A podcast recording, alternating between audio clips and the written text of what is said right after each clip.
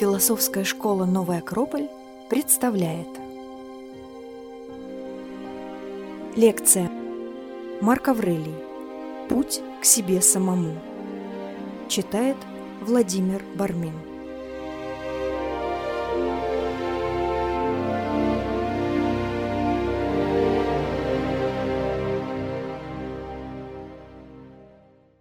Добрый вечер, дорогие друзья! Сегодня мы будем учиться у одного прекрасного, очень тонкого, глубокого, мудрого человека, философа и одновременно императора Марка Аврелия. Мы обратимся к его идеям, к примеру его жизни, в попытке ответить на вопрос, как найти путь к самому себе. Основой мировоззрения Марка Аврелия стала стоическая философия. И будучи очень практичной, она стала наполнением его собственной жизни – Поэтому мы будем обращаться к его жизни как к примеру. Вслед за Платоном и Аристотелем стойки спрашивали, как найти смысл человеческой жизни, как прожить жизнь достойно, как найти лучший способ прожить человеческую жизнь, что является смыслом, целью нашего существования. И один из ответов, который звучал, это был ответ о счастье. Наш современник Далай-Лама XIV тоже любит иногда повторять, что все люди очень похожи друг на друга, что каждый из нас не хочет страдать, и каждый из нас хочет быть счастливым. Но что такое счастье? Вот, наверное, тот вопрос, ответы на который очень разнятся. Каждый пытается найти какое-то свое собственное счастье. В чем оно? В наслаждениях, тех благах, которые мы можем приобрести разными способами.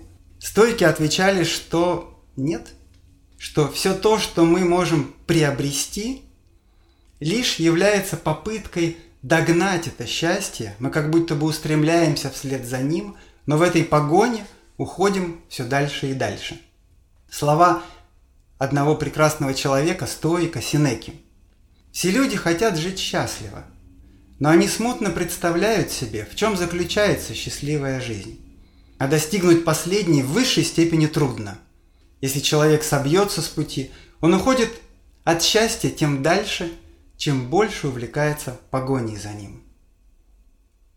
Иными словами, погоня за счастьем приводит нас в тупик.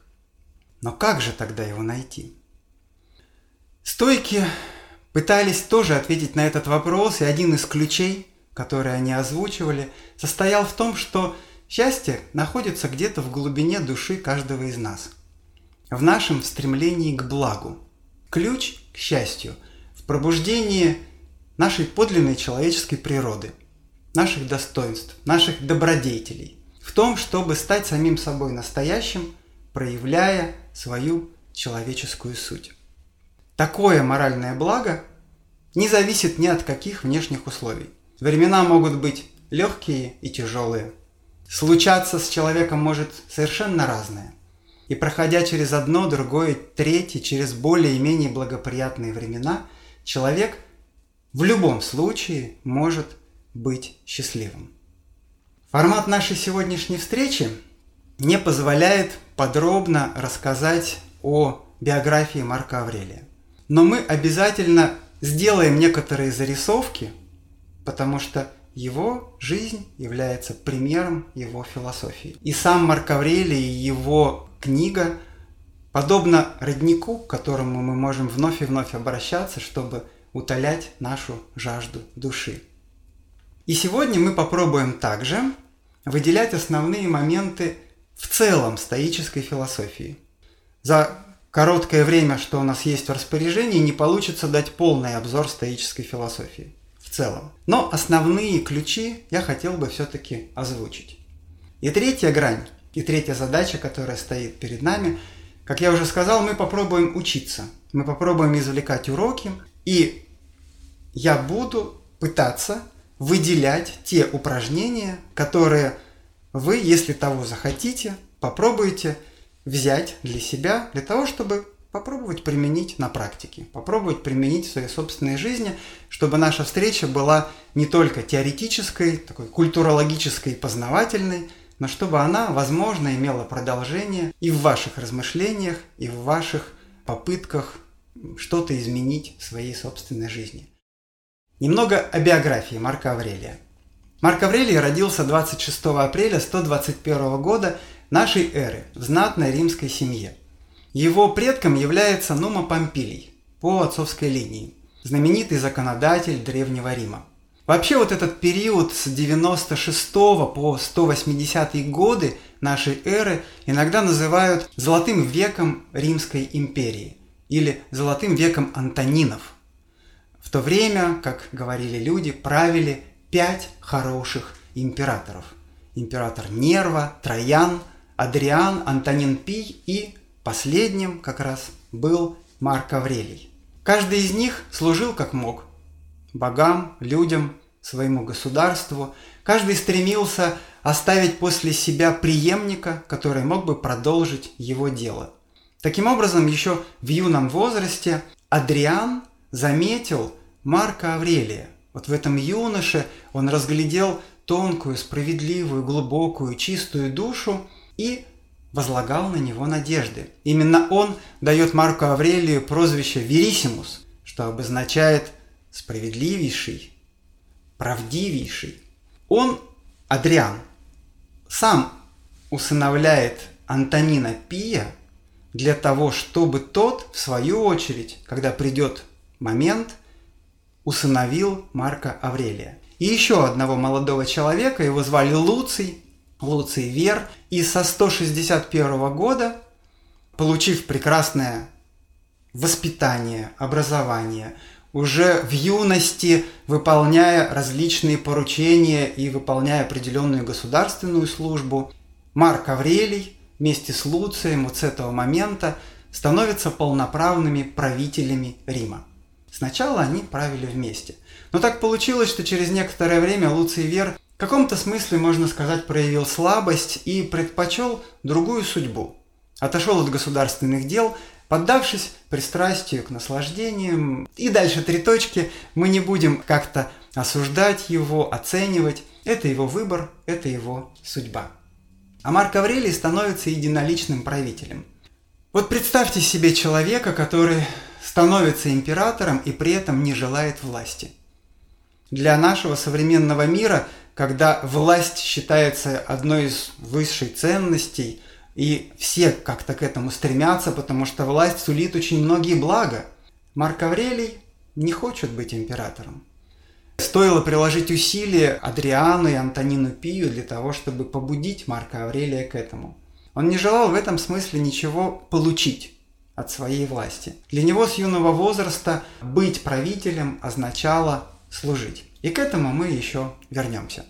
Для него быть правителем означало проявлять всевозможные свои лучшие качества для того, чтобы они были в распоряжении людей. Судьба уготовила Марку Аврелию множество испытаний. Вообще не позавидуешь. Необходимость вести постоянные войны на границах империи. Все тяготы военных походов. Устранение последствий стихийных бедствий, например, после наводнения реки Тибр – которая погубила множество скота, и это вызвало голод среди населения. Борьба с моровой язвой или чумой, как мы сейчас ее называем, унесшей тысячи жизней.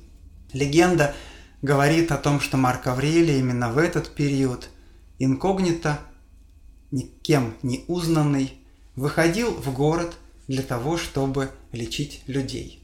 Нам сложно сказать, правда это или легенда – Таким образом, в судьбе, в этом примере Марка Аврелия воплощается древний архетип о том, что руки короля, руки правителя исцеляют. Наверное, это не случайно. Даже эта легенда, в каком-то смысле, вся жизнь Марка Аврелия, его труды стали вот таким исцелением для государства, исцелением для человеческих душ. Постоянная забота о благоустройстве улиц, э, дорог, строительство городов. Марк Аврелий категорически был против гладиаторских боев. Но он не мог их запретить. Велико было пристрастие людей к этому кровавому зрелищу, но он сделал то, что было в его власти. Он приказал биться тупыми мечами, он приказал стелить маты для выступлений гимнастов, для того, чтобы сократить увечья, чтобы меньше было человеческих смертей. Осознавая важность философии, Марк Аврелий учреждает в Афинах четыре кафедры – академического, стоического, перипатетического и эпикурейского направлений. Причем для профессоров этих кафедр было назначено государственное содержание. Еще один пример, если позволите. Такие короткие зарисовки, но мне кажется, они вот так вот с разных граней делают образ Марка Аврелия чуть более выпуклым, чуть более объемным. Представьте, идет война, казна обнищала, требуется для покрытия возросших военных расходов средства. Есть необходимость повышать налоги. Что делает Марк Аврелий для того, чтобы решить эту задачу? Он устраивает аукцион. Он продает свои принадлежащие ему художественные ценности для того, чтобы таким образом выручить необходимую сумму для того, чтобы средства пошли на необходимое дело, а налоги не были увеличены. Но вот такой правитель, представляете, который в распоряжении людей самим собой – своими действиями, своим имуществом.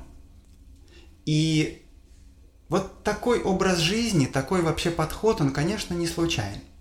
В основе, как мы уже сказали, стоическая философия, и Марку Аврелию вновь и вновь приходилось подтверждать, что он на самом деле, то, во что на самом деле он верит, что на самом деле он знает. Ну, например, в стоической философии звучит идея о справедливости судьбы – и о том, что с каждым человеком не случается того, что он не в силах был бы вынести.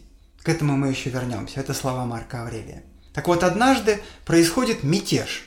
В Сирии одного из лучших полководцев Марка Аврелия Овидия Акасия. И Марк Аврелий оказывается перед выбором, как поступить. Он верит в справедливость судьбы. Его слова звучат примерно таким образом. «Не так плохо мы жили, чтобы он мог победить. Представляете? Для того, чтобы победить, достаточно делать то, что от тебя требует судьба и требуют боги. А дальше как Бог даст. Примерно такая идея, которая звучала и позже «делай, что должен, и будь, что будет». В какой-то момент к Марку Аврелию попадают письма, попадает переписка о виде Акасия, где перечислены все заговорщики, как вы думаете, что приказывает сделать Марк Аврелий? Он приказывает сжечь, уничтожить эти письма для того, чтобы, как он сам сказал, не узнать имен своих врагов и невольно не возненавидеть людей. Но вот так, такое великодушие, такое внутреннее благородство, такая вера в справедливость, вера в то, что Просто нужно должным образом исполнять свой долг. Мятеж схлапывается достаточно быстро. Мы можем еще говорить о внутренней трагедии Марка Аврелия. И она была трагедией одиночества. Не так много было людей, которые его понимали.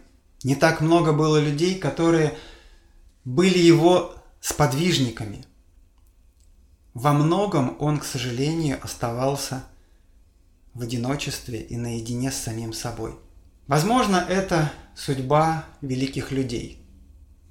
За ними следуют, их иногда боготворят, им благодарны, но не так, чтобы многие могут в полной мере понять и в полной мере разделить. Марк Аврелий был одним из таких великих людей. Сам он, к сожалению, не смог передать власть в руки достойного преемника. Его сын Комат был жесток и аморален, и, возможно, стал одним из худших римских императоров. Возможно, он также был причастен к смерти Марка Аврелия, которая наступила 17 марта 180 года в окрестностях Вены. Император-философ, прожив свою жизнь, оставил след в истории Рима, можно сказать, что в истории всего мира, но одно из главных наследий было найдено в одежде после его ухода, и это была рукопись. Это была небольшая книжица, которую сейчас мы знаем как размышления Марка Аврелия или письма к себе самому или просто к себе самому. Это его дневник.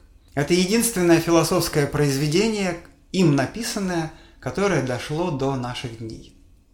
И на страницах своих записей Марк Аврелий обращается в первую очередь к самому себе, но мы можем как будто бы проделать путь вместе с ним. Мы можем попытаться его понять. Через расстояние, через годы мы можем дотянуться до этой прекрасной души, прекрасного человека, для того, чтобы научиться. Мы тоже можем иметь дневник.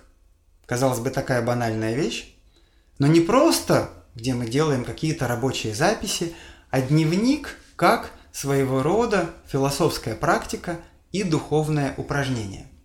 Дневник – это попытка заглянуть поглубже, сделать усилие к тому, чтобы дотянуться до внутреннего смысла, до сути вещей.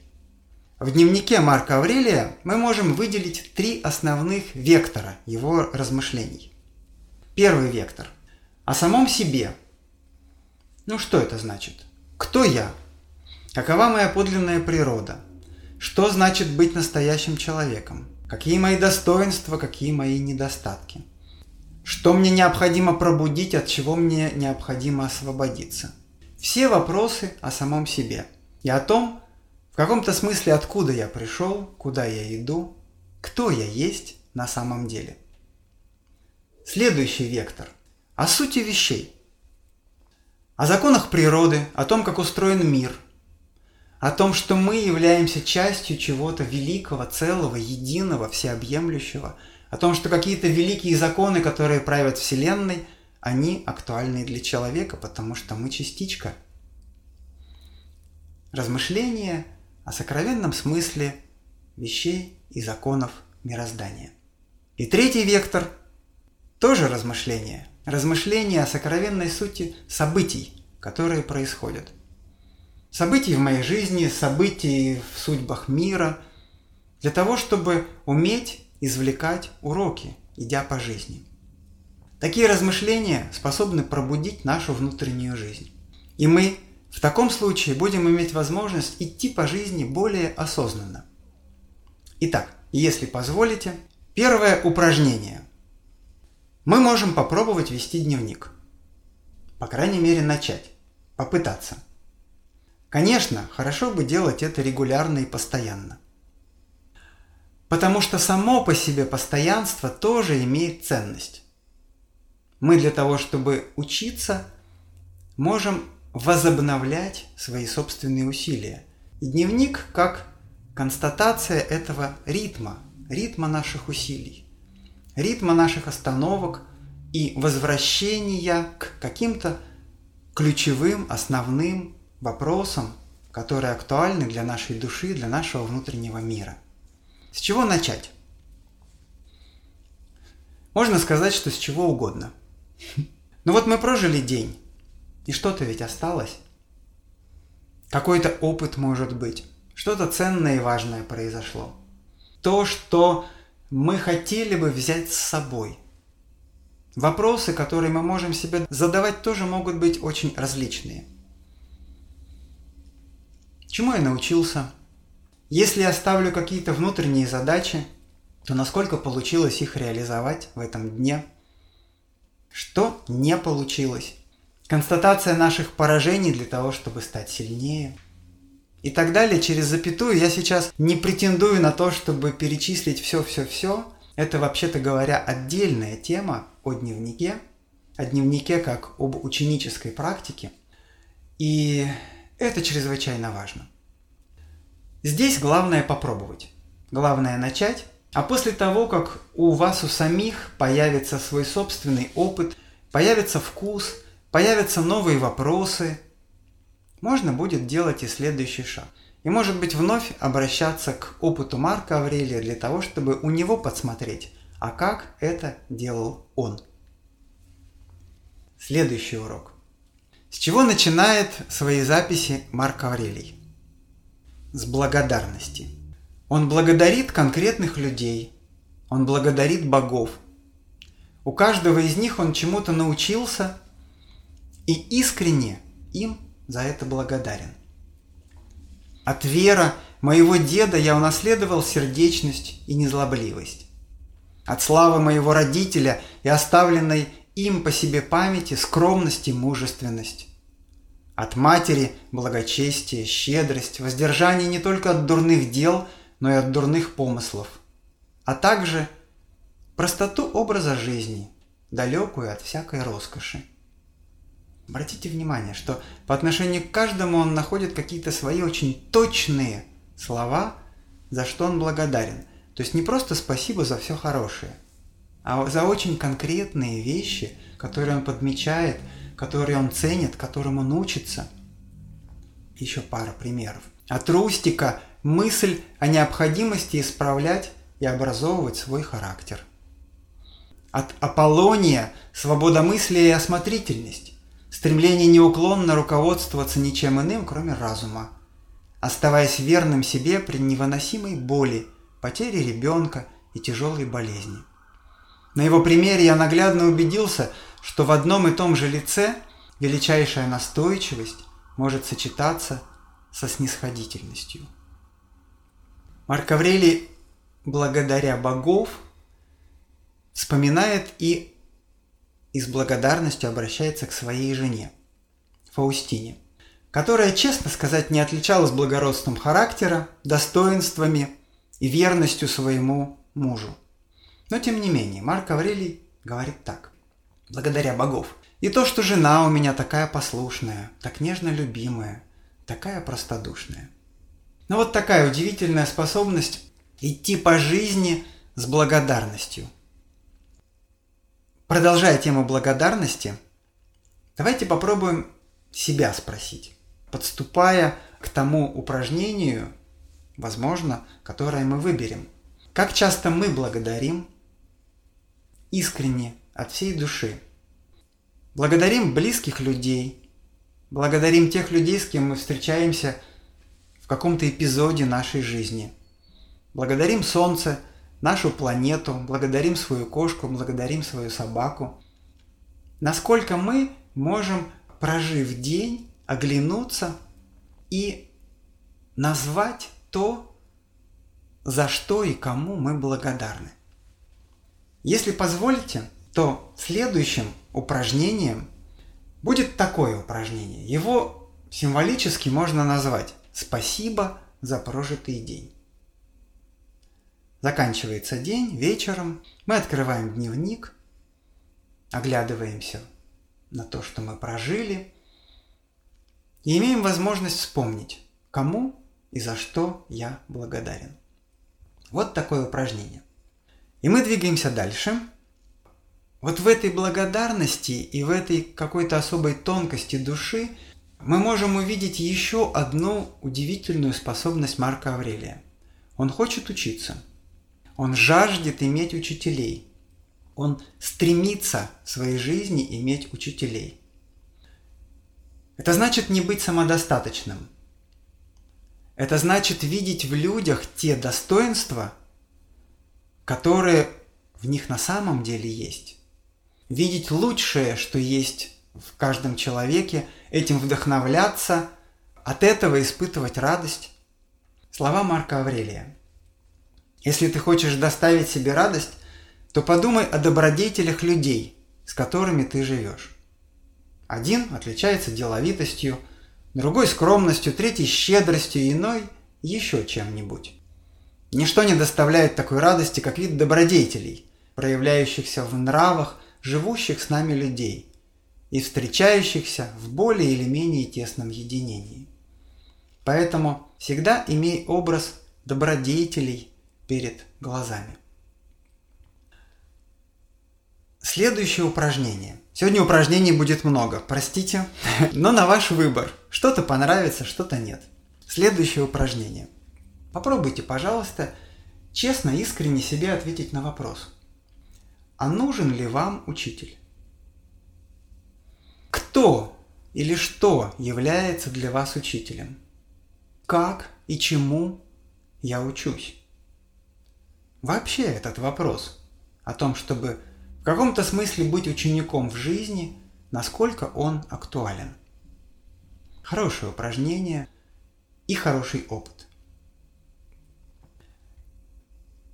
Следующий урок, который хотелось бы подсмотреть у Марка Аврелия, касается размышлений как раз по тем самым трем векторам, названным уже в начале, и мы обращаемся к первому из них.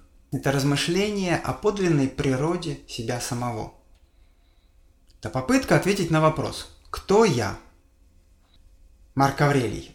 «Я состою из начала причинного и материального. Во мне есть тело, жизненная сила и господствующее начало. И отвечая на вопрос «Кто я?», Марк Аврелий говорит примерно так. Господствующее начало. О нем-то ты и должен думать. Не допускай же более его порабощения. Не допускай, чтобы им помыкали противоборствующие устремления. Но вот в этом вопросе, кто я настоящий, мы в первую очередь должны признать множественность всего того, что в нас звучит. И побуждение тела, и наши желания, и наши страсти, энергия, которой мы обладаем, мы можем быть то активными, отдохнувшими, то уставшими и пассивными. Множество мыслей, множество различных состояний души, как мы говорим. Где во всем этом моя подлинная человеческая природа? Марк Аврелий предлагает ключ. И в этой связи мы попробуем выделить следующее упражнение. Оно в том, чтобы пытаться осознавать, что я – это не тело. Я – это не мои чувства. Я – это не моя энергия. Я – это некая загадка, которую мы можем назвать душа или, как Марк Аврелий говорит, внутренний гений, господствующее начало. То есть я – это душа, а оно в третьем лице, как иногда говорят на Востоке, мое тело. То есть есть я, а есть оно, мое тело. И это не я. Я этим телом пользуюсь. Я в нем пребываю, в нем живу. У него, у тела есть свои потребности, к которым я отношусь внимательно, но я не позволяю, чтобы это тело было руководящим принципом принятии решений и вообще в моей жизни. Слова Марка Аврелия для вдохновения. Неизбежно будет несчастен тот, кто не следит за движениями своей собственной души. Нет ничего более жалкого, нежели человек, измеряющий все вдоль и поперек, пытающийся, как говорит поэт, мерить просторы земли, спускаясь под землю, разгадать тайну душ окружающих его людей, но не знающий, что для него вполне достаточно общения только со своим внутренним гением и честного служения ему. Последнее же заключается в том, чтобы оберечь его от страстей, безрассудства и недовольства делами богов и людей. Вопросы, которые Марк Аврелий задает сам себе. Что для меня господствующее начало – Каким я его теперь творю? К чему применяю? Не лишено ли оно разума? Не отрешено ли и отторгнуто от общения с природой? Не смешано ли оно и слито с телом, следуя его движениям? Итак, попытка пробудить в себе свою собственную душу, свое господствующее начало. Сделать так, чтобы она, душа, жила в ее распоряжении было покорное послушное тело, и чтобы душа с телом пребывала в гармонии. Но для этого ей нужно править в этом внутреннем мире. Вообще, внутренняя жизнь позволяет нам, обращаясь к самому себе, имея вот эти моменты остановки, уединяясь с самим собой, достичь возобновления душевного возобновления и очищения. Марк Аврелий. Люди ищут для себя уединение поближе к простой сельской жизни. Где-нибудь на берегу моря или в горах. Ты тоже мечтаешь о чем-нибудь подобном. Это он к себе обращается. Между тем, это явное недомыслие. Ведь есть возможность в любое время уединиться в самом себе. Нигде человек не уединяется так, спокойно и безмятежно, как в своей собственной душе. Особенно тот, у кого есть внутри нечто такое, во что стоит только пристально вглядеться, как сейчас же станет легче. Это облегчение. По-моему, не что иное, как душевная благоустроенность. Вот этому уединению ты и должен предаваться постоянно. Таким образом, обновляя себя. Вот такой опыт обращения к себе самому, уединение с самим собой, размышления, специальные упражнения, которые способствуют внутреннему очищению и возобновлению. Следующий урок. Марк Аврелий говорит о необходимости иметь собственные убеждения, которые формируют наш внутренний стержень, которые являются крепким фундаментом для нашего мировоззрения. Тело, душа, ум. Телу принадлежат ощущения, душе – стремления, уму – основа положения. Вспомни же, наконец, об удалении в свою собственную обитель. И главное, не разбрасывайся, не суетись.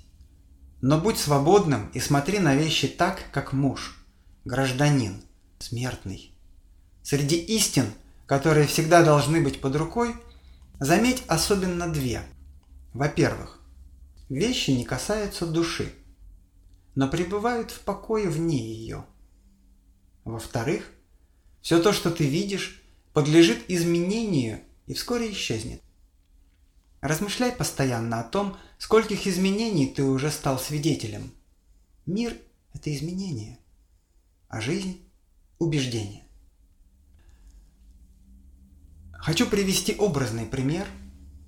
Когда мы строим дом, очень многое зависит от того, каким будет фундамент. Важно, чтобы он был надежным, крепким – если вдруг это будет не так, то мы, возведя стены, очень сильно рискуем. Они могут дать трещину, дом может рухнуть более быстро. Или, возможно, мы в какой-то момент поймем, что нам нужно все перестраивать. Все стены, весь дом. Просто потому, что ненадежный фундамент – или этот фундамент нужно каким-то образом укреплять. Убеждение – это и есть фундамент, на котором строится наше мировоззрение. Все зависит от убеждения.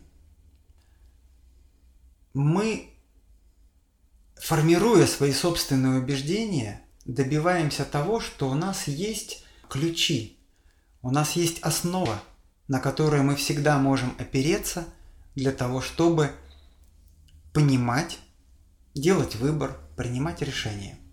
Марк Аврелий. Относись бережно к способности составлять себе убеждения. От этой способности всецело зависит, чтобы не возникло в руководящем тобой начале никакого убеждения, не согласного с природой и строем разумного существа. Отринув все, держись лишь этих немногих правил. Как врачи, всегда имеют под рукой инструменты и приборы на случай внезапной операции, так и ты имей на готове основоположение для познания вещей божеских и человеческих. И во всех, даже самых незначительных действиях помышляй о связи тех и других. Без соображения с божественным не сделаешь хорошо ничего человеческого. И наоборот. Марк Аврелий призывает тщательно выбирать свои убеждения. Он призывает их менять, шлифовать, недовольствоваться первым попавшимся, взвешивать, а насколько это действительно так, проверять на своем собственном жизненном опыте. Ведь действительно, если что-то мы сначала узнаем теоретически, это пока еще какое-то внешнее знание, не наш опыт и не наше убеждение. Мы можем сказать, что мы по-настоящему знали – знаем только то, что становится действительно нашим убеждением, то, что не просто соответствует нашему пониманию, но и то, в чем мы сами убедились и что подтвердилось нашим образом жизни и нашими действиями. Стало как будто бы нашим внутренним опытом интегрировалось в нас. Марк Аврелий, не довольствуйся поверхностным взглядом. От тебя не должны ускользнуть ни своеобразие каждой вещи, ни ее достоинство. Итак, наши убеждения становятся внутренним стержнем и крепким фундаментом для мировоззрения. Имея убеждения, легко делать выбор и действовать. Упражнение, которое может в этом помочь. Попробовать себе ответить на вопрос. Какие, какие конкретно мои убеждения? Что я знаю о жизни и смерти, о смысле жизни, об отношениях с другими людьми, о том, как устроен мир, во что я по-настоящему верю, тире, что я по-настоящему знаю. Что не зависит от мнений других людей, что не зависит от обстоятельств. На что я могу опереться каждой жизненной ситуации. Хорошее упражнение и хорошая тема для размышлений наедине со своим дневником. Следующая грань внутренней жизни – это размышление о сокровенном смысле вещей. Мы говорили о законах природы. Это тоже внутренняя жизнь. Марк Аврелий советует почаще размышлять о связи всех вещей, находящихся в мире, об их взаимоотношениях, о том, как они переплетены между собой, о том, что все связано всеобщей согласованностью и единством сущности постоянно думая о вечности в ее целом. К себе он обращается. И о сущности в ее целом. И о том, что каждая отдельная вещь по сравнению с сущностью – малое зерно, по сравнению с временем – поворот бурова. Упражнение. Размышления о законах природы. О себе самом, как о частичке единого целого. Быть может, это позволит нам преодолеть иллюзию своей собственной отделенности, преодолеть свой собственный эгоцентризм, из которого произрастает и наш эгоизм. Как говорят философы, возможно, эгоизм – это некий корень очень многих бед и очень многих зол, многих недостатков. Если посмотреть глубже, то так или иначе они связаны с эгоцентризмом и эгоизмом. Следующий урок. Мало понять о множественности внутри меня самого. И чисто теоретически осознать, да, есть господствующее начало, тело, энергия, чувства, желания и так далее. Нужно уметь делать внутренний выбор. Ведь выбирать необходимо. Марк Аврелий говорит, что мы должны ответить на вопрос – к какому миру мы принадлежим как часть? Он себя спрашивает в какой-то момент. Какое употребление делаю я теперь из моей души? Вот вопрос, который следует себе ставить во всяком положении и исследовать далее. Что происходит с той частью моего существа, которую называют руководящей? Чья душа теперь у меня? Не ребенка ли? Не юноши ли? Не слабой ли женщины? или тирана, или скота, или дикого зверя. Всех этих персонажей Марк Аврелий способен разглядеть в себе. Представляете? Или проявление этих персонажей он способен разглядеть в себе. Очень жестко и самокритично. Быть может и в нас тоже время от времени проявляется капризная женщина, иногда малоинфантильный ребенок, а иногда и дикий зверь. Марк Аврелий ведет диалог с самим собой. Непозволительно же рядом с благом разума и гражданственности ставить нечто чужеродное. Одобрение толпы, упоение властью, богатством, жизнью полной наслаждений. И дальше. Но ведь все это способно внезапно увлечь и овладеть тобой. Едва ты припишешь этому хоть незначительную ценность. Поэтому говорю тебе – вот он к себе обращается, я на всякий случай уточняю. Это не нравоучение к кому-то, это к себе. Поэтому говорю тебе, искренне и свободно избирай лучшее и держись его. Другой голос внутри. Марк Аврелий отвечает. Но лучшее – это полезное? Он говорит, да. И если оно полезно для тебя как для существа разумного, то береги его. А если для тебя как животного, отрекись от него. Вот такой выбор предлагает сделать Марк Аврелий. Упражнение. Время от времени мы с вами можем себя спрашивать, так же, как это делал Марк Аврелий. Кто сейчас во мне говорит? Вот мы обиделись, предположим, на какого-то человека. Самое время остановиться и сказать, кто во мне сейчас говорит. Или еще имеем какие-то разные другие проявления наших чувств, эмоций, состояний, красивых и не очень. Кто во мне сейчас говорит? Кто во мне сейчас в каком-то смысле захватывает власть? Кто руководит мною изнутри? Вообще в стоической философии звучит очень красивый принцип, сильный принцип. И в философии Марка Аврелия мы находим его отражение. Это принцип апатея, так можно назвать. Идеал мудреца, который достиг состояния апатеи. Есть такое русское слово апатия. Мы его понимаем как нечто пассивное, безвольное, ну вот мне безразлично. Я апатичен. Апатея стоиков – это совсем нечто другое. Это невозмутимость, это внутренняя сила, это бесстрастие, это состояние, которое подобно скале – Представьте себе, скала, об эту скалу разбиваются волны, ветра буйствуют вокруг, но она все равно остается неподвижна. Ничто не может нарушить вот эту внутреннюю крепость. Ничто не может повлиять на нее. Стойки и Марк Аврелий считали, что такое состояние достижимо – для человека.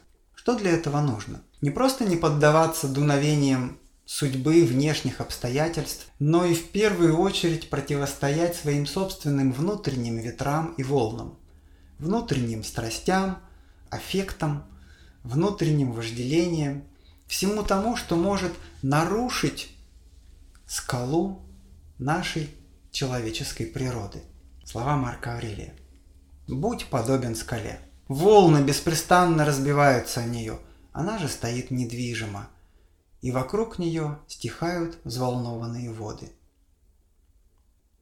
А если вдруг случается что-то совсем тяжелое в жизни, Марк Аврелий говорит, что и даже это для нас очень важно, потому что не просто является испытанием, но благодаря таким трудностям мы можем быть счастливыми – как это не звучит, возможно, парадоксально.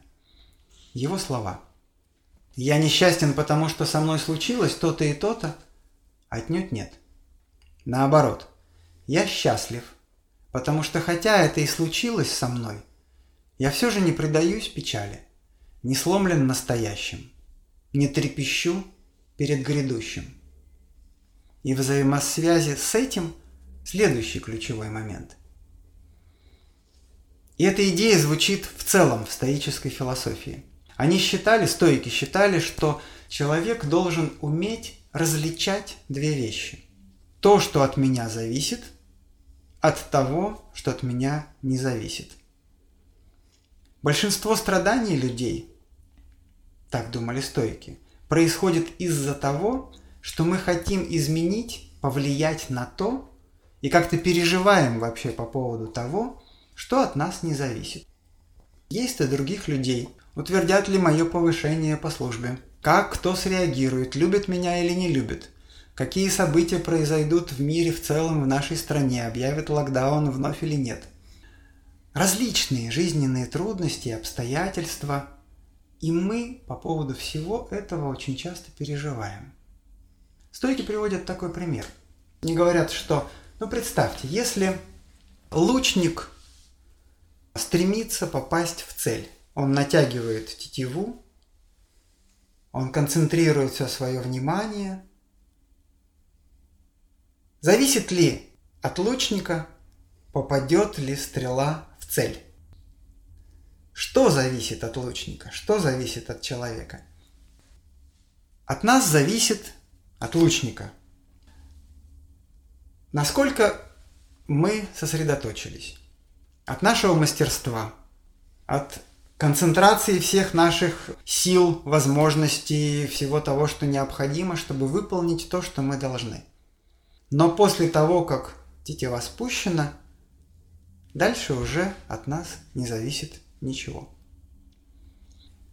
Мишень может сдвинуться между мишенью и стрелой, может возникнуть препятствие, может случиться землетрясение, все что угодно может произойти.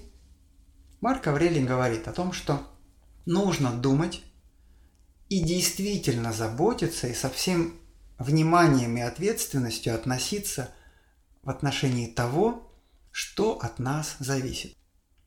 А это в первую очередь наш моральный выбор – ну то есть, как мы реагируем на события? Что мы делаем? Какие качества мы проявляем? Как мы действуем?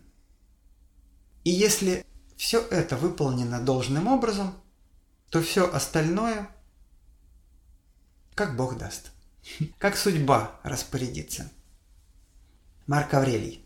Разве случившееся мешает тебе быть справедливым, великодушным, благоразумным, рассудительным, осторожным в суждениях, правдивым, скромным, откровенным и обладать всеми другими свойствами, в наличии которых особенность человеческой природы?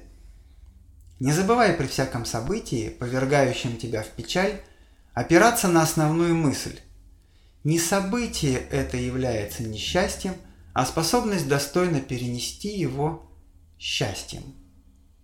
И в этом смысле кратчайший путь, который избирали стойки, всегда соответствовать своим убеждениям вне зависимости от обстоятельств. Всегда оставаться самим собой. Как в одной из своих песен говорит Макаревич, не нужно прогибаться под изменчивый мир, пусть лучше он прогнется под нас. Но в этом смысле, в этих словах не самонадеянность, как я вижу и считаю, а некая такая убежденность в справедливости своих действий, справедливости своего выбора и своего отношения. Марк Аврелий для себя советовал, как следует поступать. Действуй так, как будто бы действует сама справедливость. Все очень просто. Вот если бы сами боги действовали, то как бы они поступили? Вот так и делай. На самом деле просто. Как в каком-то смысле мой учитель поступил бы на моем месте. Еще один совет, который мы можем себе дать как ключ к принятию правильного решения. С этой идеей связано понимание благодарности к судьбе, вообще справедливости самой судьбы – Стойки даже говорили «амор фати» или «любовь к року», «любовь к судьбе». Понятие о проведении, о высшей справедливости. То, что со мной случается, это справедливо.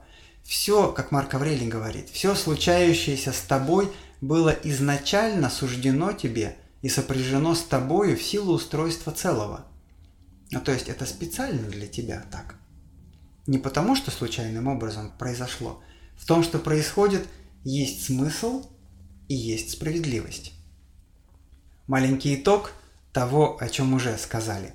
Я как стоик и ученик Марка Аврелия понимаю, принимаю мир. Я спокоен перед ударами судьбы. Я способен тратить силы на то, что в моей власти, и только об этом переживать. К остальному безразличен. В моей власти мой моральный выбор – в этом смысле единственное, что я могу изменить, это самого себя. Так, если по-настоящему. Марк Аврелий сравнивает человека с золотом или изумрудом. Он говорит, но ведь золото или изумруд не меняет своих свойств, что бы ни произошло. Почему же человек подстраивается под обстоятельства?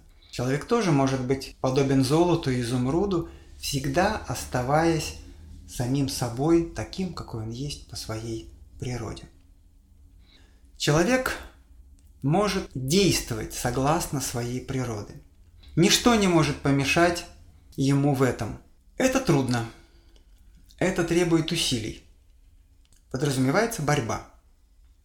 Марк Аврелий утверждает, что вообще жизнь человека в большей степени похожа на искусство борьбы, нежели искусство танца. И одновременно ни с кем не случается ничего такого, чего он не в силах был бы вынести. Совет, который дает стойки – сражайся. Внешние обстоятельства, трудности – это шансы, это испытания, которые мы можем преодолевать. Это то, что для нас может становиться внутренней ступенью. Мы можем побеждать даже внешне, терпя поражение. Мы можем всегда добиваться внутренней победы. Слова Марка Аврелия. Он говорит о способности души к преодолению препятствия и притворению противодействия в нечто более предпочтительное, потому что то, что было препоной для данного действия, может стать средством для другого, а то, что стояло на пути, само укажет путь. Вот такая способность, те трудности, которые встречаются в нашей жизни, превращать в нечто предпочтительное, использовать шансы, которые дает нам судьба. Внутренне меняться, добиваться победы, в первую очередь над самим собой, даже при видимой внешней неудаче. Марк Аврелий понимает, что это получается далеко не сразу. Мы часто терпим неудачи – у нас вообще много несовершенств. Что делать? Во-первых, опираться на свои сильные стороны, а во-вторых, тренироваться. Слова Марка Аврелия. Ты не можешь никого удивить своей быстрой сообразительностью? Пусть так. Но есть многое другое, относительно чего ты не можешь сказать «я не рожден для этого». Проявляй же те свойства, которые всецело зависят от тебя – чистосердечие, серьезность, выносливость, пренебрежение к наслаждениям, довольство своей судьбой, умеренность в потребностях, благожелательность, свободу, скромность, отсутствие пустословия и высокомерия. Знаешь ли ты, что еще во многом мог бы проявить себя, не ссылаясь на природную неспособность? И все же довольно остаешься на прежнем уровне – или же к тому, чтобы роптать, жадничать, льстить, во всем винить свое жалкое тело, потворствовать ему, превозноситься, испытывать подобные душевные волнения, также принуждает тебя отсутствие способностей? Нет, клянусь богами нет. Напротив, ты давно мог бы отделаться от всего этого размышления к самому себе – если же ты действительно признаешь в себе недостающую быстроту понимания и сообразительности, то этот недостаток следует уничтожить упражнением, а не потворствовать своей лени, махнув на все рукой. И очень жестко Марк Аврелий говорит в адрес себя самого. Ну, видимо, какой-то повод был. По заслугам ты терпишь это, предпочитая стать хорошим завтра, нежели быть им сегодня. Таким образом, упражнение простое. Во-первых, тренироваться. Во-вторых, мы можем попробовать написать прям поименно, какие наши недостатки.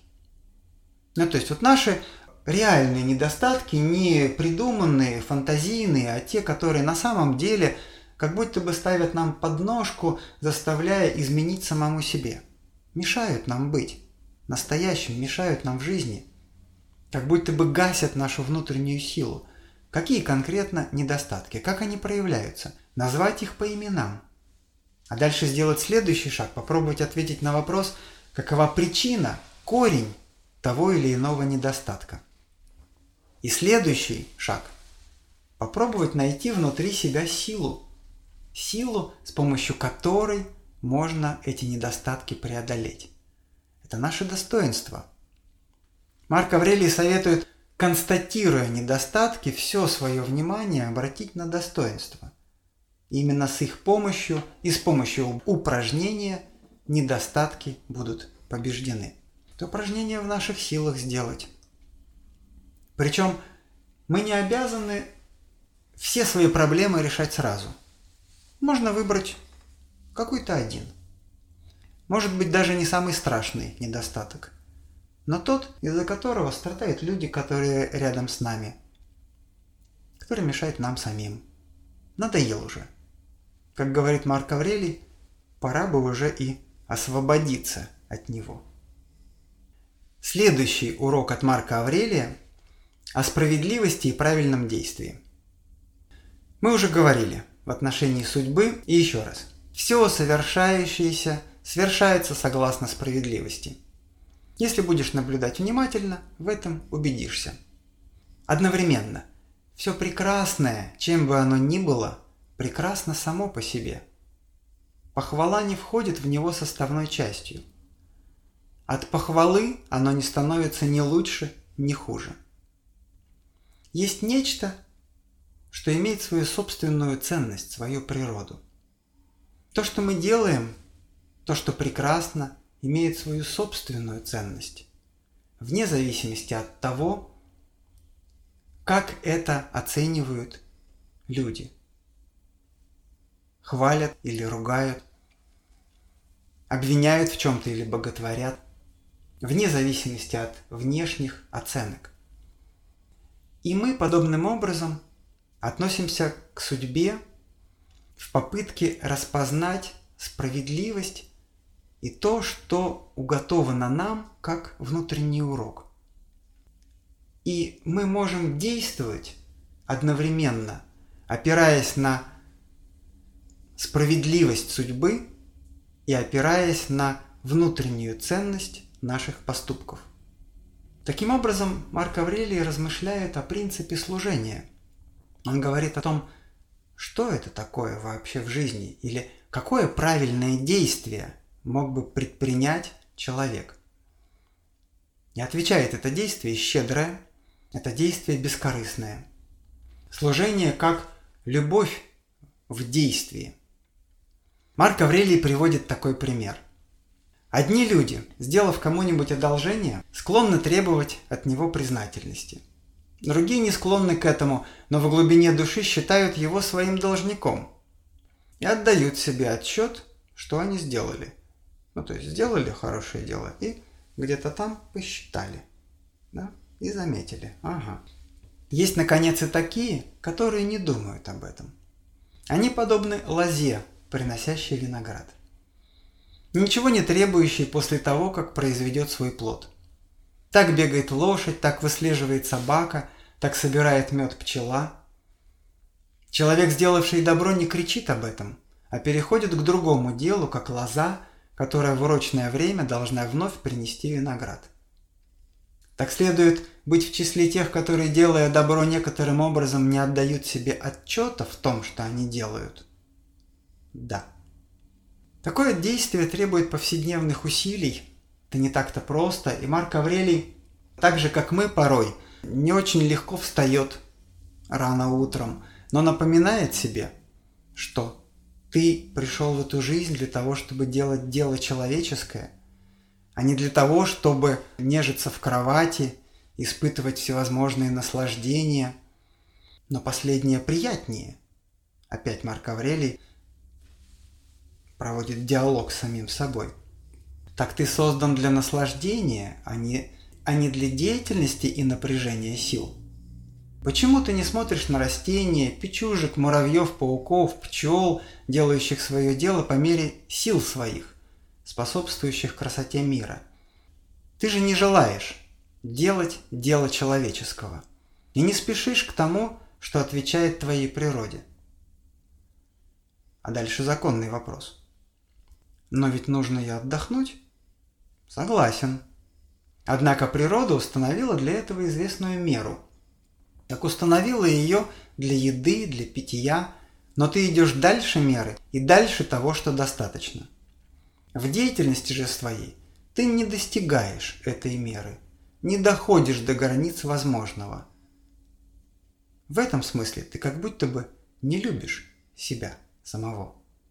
Но вот такие размышления Марк Аврелий, видите, не против отдыха, но говорит о том, что мы порой идем сверх меры в том, что нам удобно, приятно и комфортно, и совсем не дотягиваем в том, что непосредственно связано с исполнением нашего долга. А все в этом смысле чему-то служит. У всего есть свое предназначение, у всего есть свой закон, у виноградной лозы и у человека. Марк Аврелий утверждает, что есть такое предназначение, и мы можем его найти. Произошедшее с тобой было предназначено тебе, и как бы имело в виду тебя, будучи связано с тобой еще силой изначальной причины. И дальше. Как найти это предназначение? Такой простой ответ. Не приносящая пользы улью не принесет пользы и пчеле.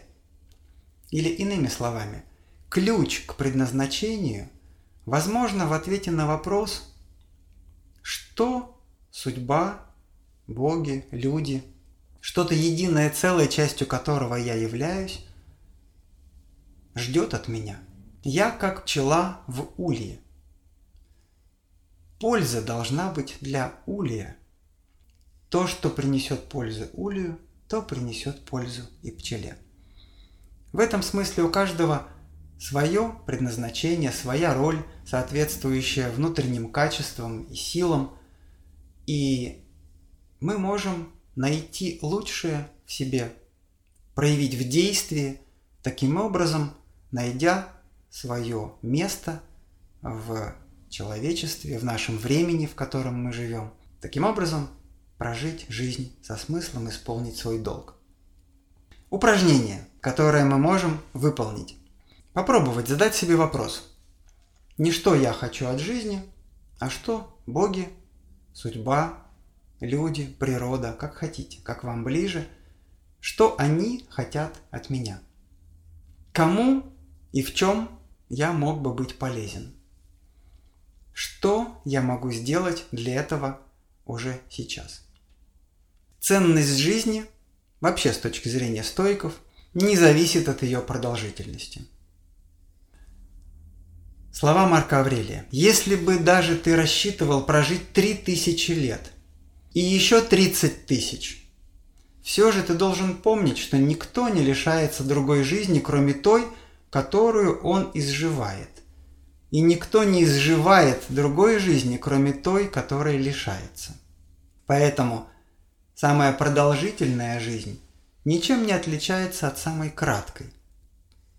Ведь настоящее для всех равно, а следовательно равны и потери. И сводятся они всего-навсего к мгновению.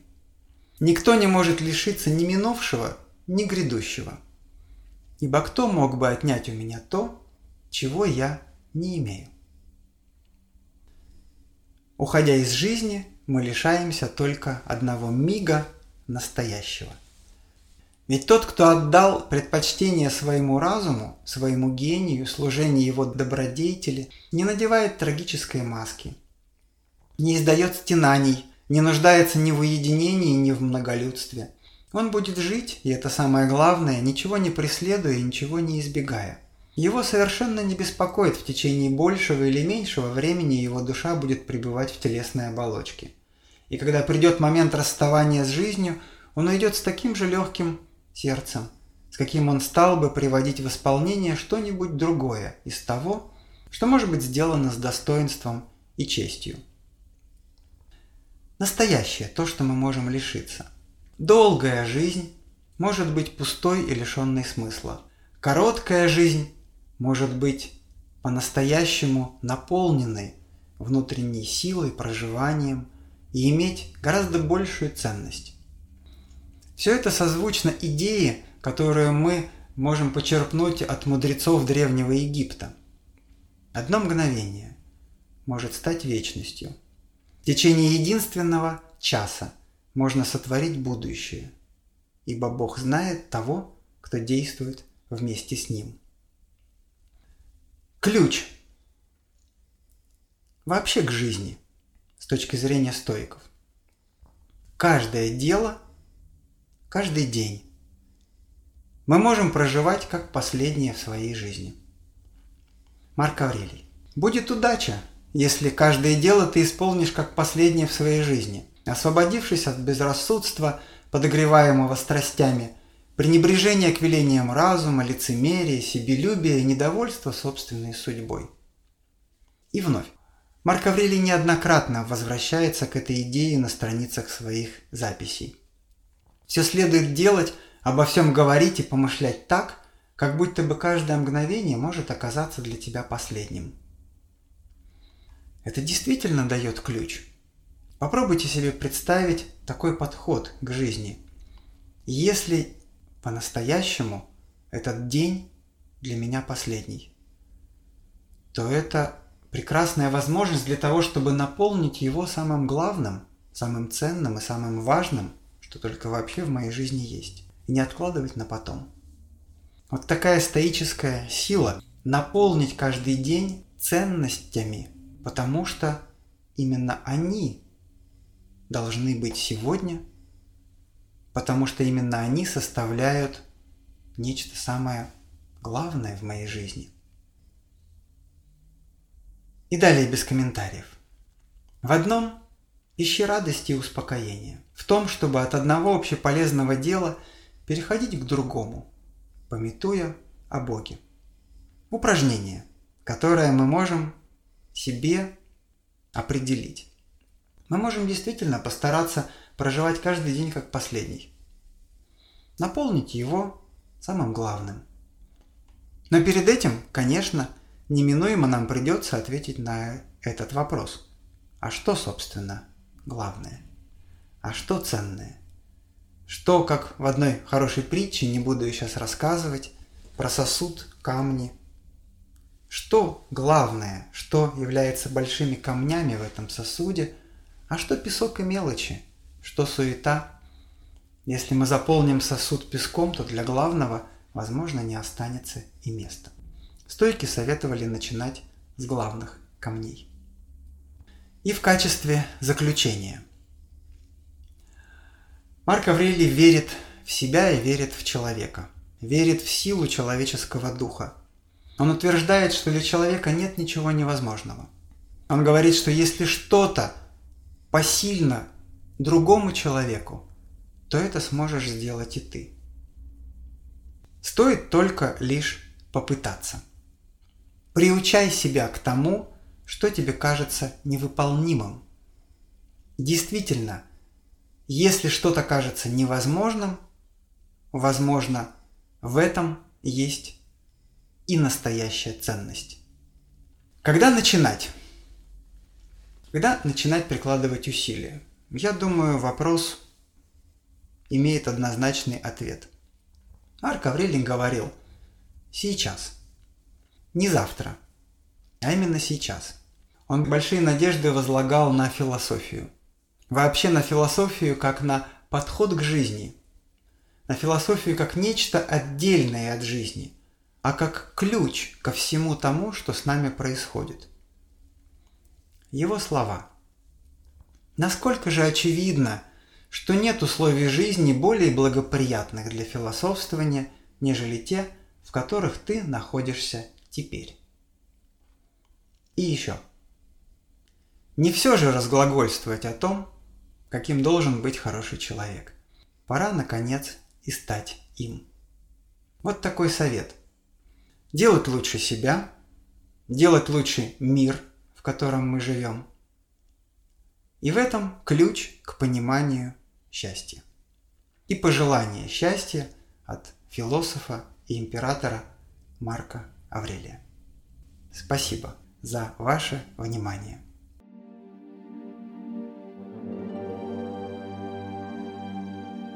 Чтобы не пропустить новые материалы на нашем канале, не забудьте, пожалуйста, подписаться на него. Приглашаем вас также в гости на лекции, практикумы, мастер-классы и курсы творческого развития, расписание которых можно найти на сайте философской школы «Новый Акрополь» акрополис.орг.ру. До встречи!